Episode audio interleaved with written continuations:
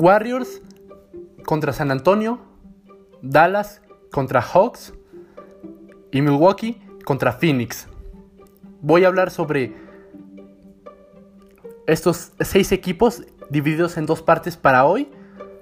Mañana saldrá un análisis sobre la, la comparación de la primera y segunda semana del All Star, cómo cambió la votación.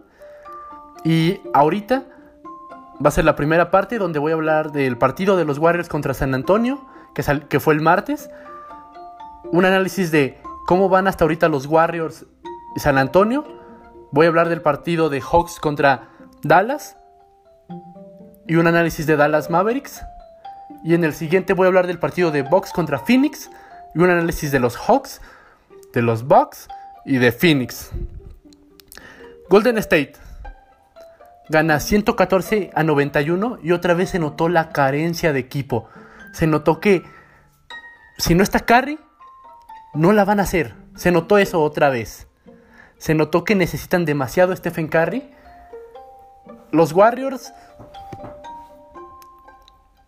tienen un equipo que todavía no tiene esta experiencia que ya tiene Curry, que Curry juega sin miedo siempre, está jugando sin miedo. Empezó al principio un poco mal, pero hasta ahorita, si, si Curry tuviera a los Warriors en un lugar más arriba, que es casi imposible, porque no todo puede depender de Curry, no puede hacer que el equipo vaya hasta arriba con el equipo que tiene y además contra los que están compitiendo en esa conferencia.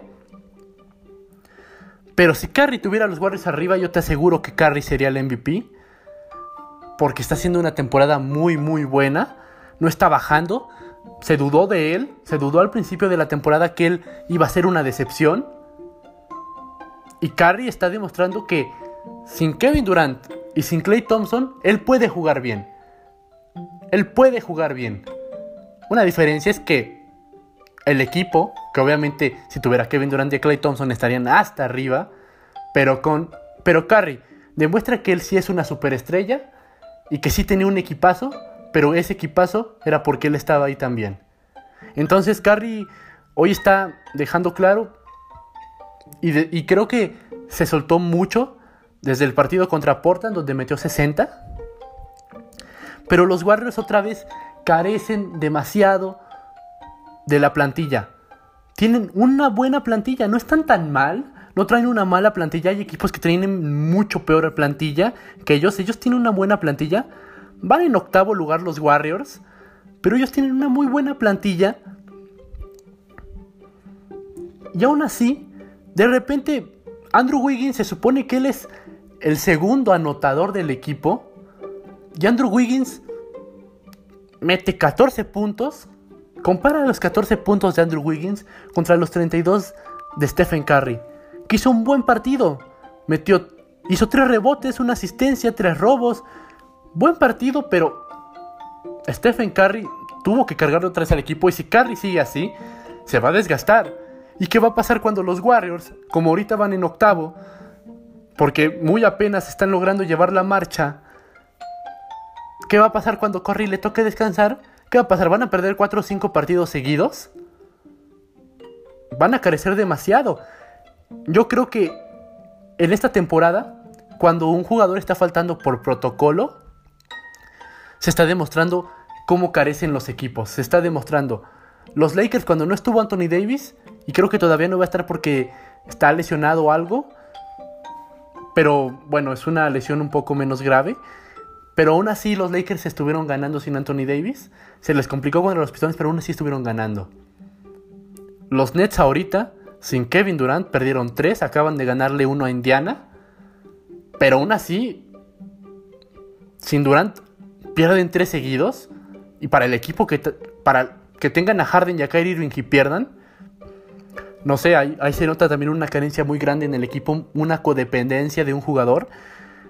Y en los Warriors se va a demostrar cuando no esté Stephen Curry que si el equipo empieza a sumar otra vez más, empieza a empezar a sumar, probablemente ganen sin Curry o algunos partidos, pero sin pero sin Stephen Curry, ahorita a lo que estoy viendo, no sé qué van a hacer. No sé qué van a hacer sin Stephen Curry.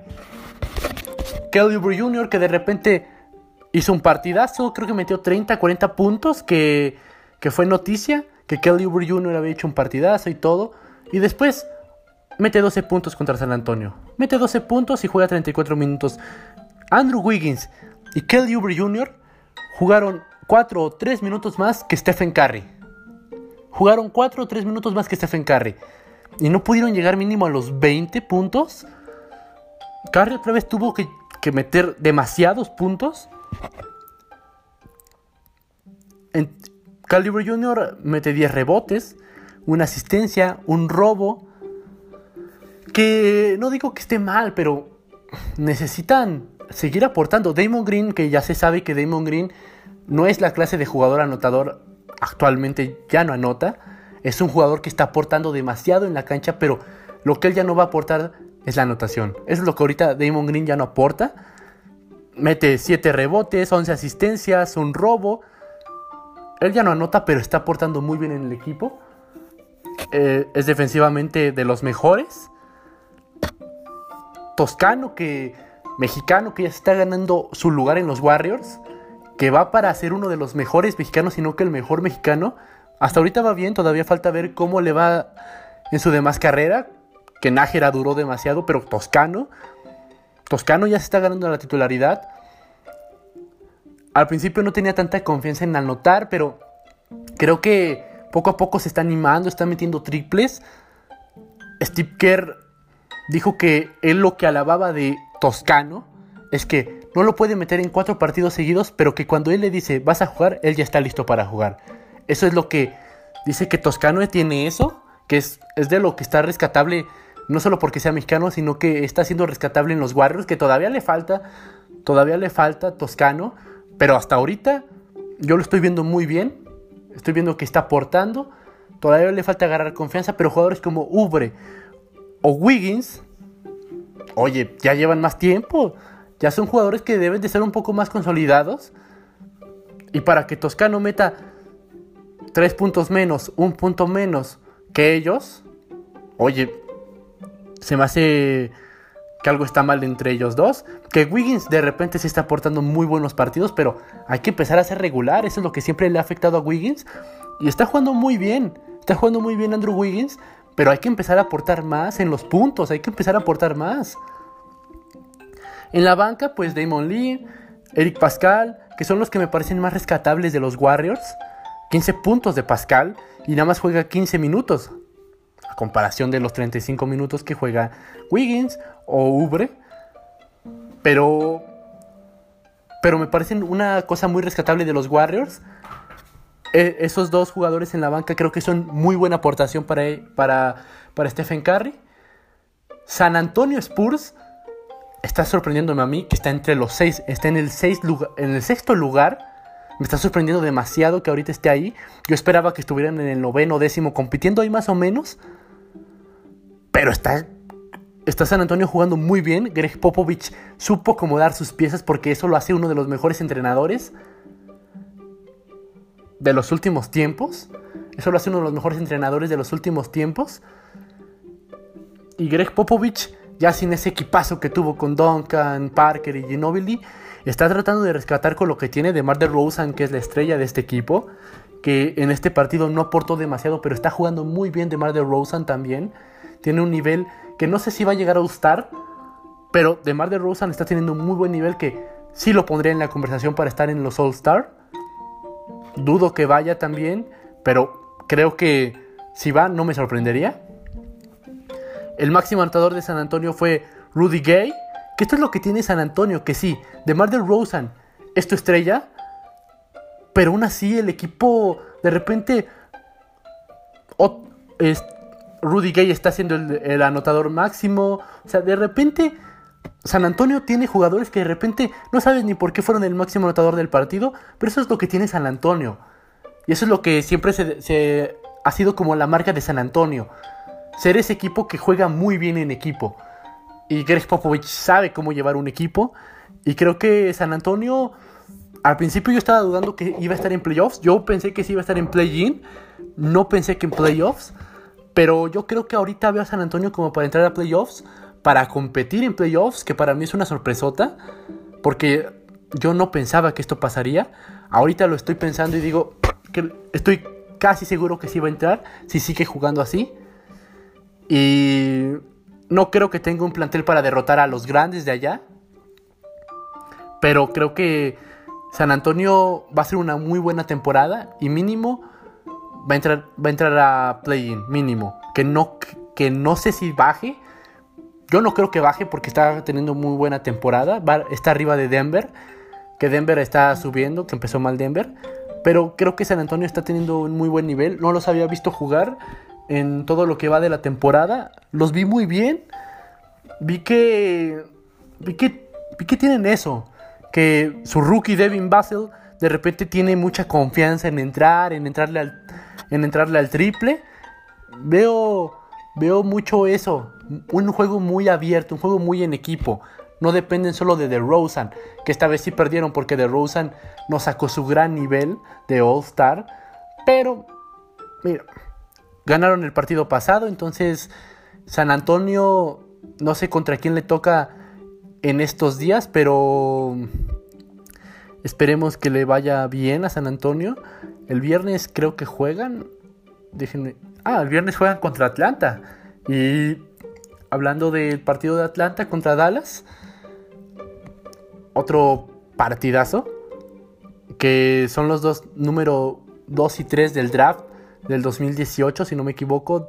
Luka Doncic y Trey Young. 118 a 117. Dallas Mavericks empieza a caerse de repente y de repente empiezan a subir porque de repente Tim Hardaway Jr., Jalen Bronson empiezan a hacer un partidazo. Luka Doncic empieza a sentirse con menos presión y él empieza a notar en los momentos importantes, en los momentos clutch. Entonces, tiene muy buen equipo. El partido del sábado contra los Warriors. Maxi Cleaver es el que también mete el punto de la anotación, el punto que mata a los Warriors. Y eso es lo que creo que a Luca le ayuda. Pero de repente hay veces en las que Luca no tiene equipo. Y Luca empieza a jugar solo. Y Luca empieza a tirar. Y Luca empieza a fallar. Y Luca empieza a buscar la falta. Que le marquen algo. Y empieza a dejar que el equipo no fluya. No fluya. El equipo de Dallas no tiene un mal plantel. Pero no creo que tenga un super plantel. No tiene un super equipo para competir contra Utah, para competir contra Denver, para competir contra los Clippers, contra los Lakers. Yo creo que, que Dallas otra vez va a quedar en primera ronda si es que no hacen un super traspaso, si es que no buscan a alguien que llegue a ayudar a Luca. Porque por Singis, a comparación de la temporada pasada, que ya se esperaba que para hoy ya se estuviera hablando de él para un All-Star, yo creo que por Singis dudo que vaya al All-Star que si viene de una lesión, se entiende. Esperemos que a mitad de temporada por se empiece a sacar ese nivel para que empiece, empiece a haber más juego entre, entre Porzingis y Luca, que Porzingis empiece a ser esa gran dupla que Luca necesita. Pero ahorita todavía Porzingis no está un All-Star y Luca necesita un All-Star si quieren aspirar a un anillo. Ahorita en la temporada van abajo, van en el onceavo lugar, ya subieron porque ya ganaron dos seguidos, ya empezaron a subir otra vez. Necesitan seguir subiendo, necesitan no bajar el ritmo porque de repente Dallas empieza a subir y de repente empieza a bajar otra vez. Sube, baja. Y lo malo es que no tienen un plantel como los Lakers, como los Clippers y Luca se empieza a desgastar también y empieza a tener estos enojos que empieza a reclamar y empieza a perderse la fluidez. Dallas no tiene un plantel de anillo, tiene un gran jugador como Luka Doncic, pero cuando jugaron contra Utah, creo que la semana pasada o antepasada, y no estaba Donovan Mitchell, Denver le gana por 20 puntos a un equipo que sí estaba completo con Porzingis y Luka Doncic, le gana como por 20 puntos sin Donovan Mitchell. Ahí se demuestra que Utah está teniendo un equipazo. Pero Dallas no puede ni con plantilla completa, entonces Dudo que si Dallas no consigue alguna estrella o algún buen jugador que te empiece a aportar más anotación, que sea más constante. Tim Hardaway Jr. y Jalen Bronson son jugadores que de repente están teniendo un partidazo y de repente no te parecen para nada. Tim Hardaway Jr. empezó a tener esos triples, empezó a anotar triples y se le empezó a ir el partido a Atlanta. Y Jalen Bronson también empezó a meterse, empezó a meterse. Y eso le dio esa seguridad a Luca de en el triple que se necesitaba para que Dallas se pusiera arriba, Luca lo hiciera. Porque no tenía esa presión. No empezó a tirar a, a ver cómo sale, a ver cómo sale. Luca ya sabía qué hacer, se concentra y mete, y mete, y mete. Pero de repente hay veces en las que no aparecen y Luca empieza a notar. A lo güey, a lo güey empieza a notar. Entonces, pues Dallas, lo que viene este partido fue que necesitan alguien más, necesitan alguien más o necesitan que Porzingis ya empiece a subir más su nivel, empiece a elevarse más, porque el partido se les estaba yendo y si no fuera porque de repente Tim Hardaway Jr. y Bronson salen, no, esto no sale. Luca hubiera empezado a tirar mal, hubiera empezado a tirar a ver cómo sale y el partido no salía.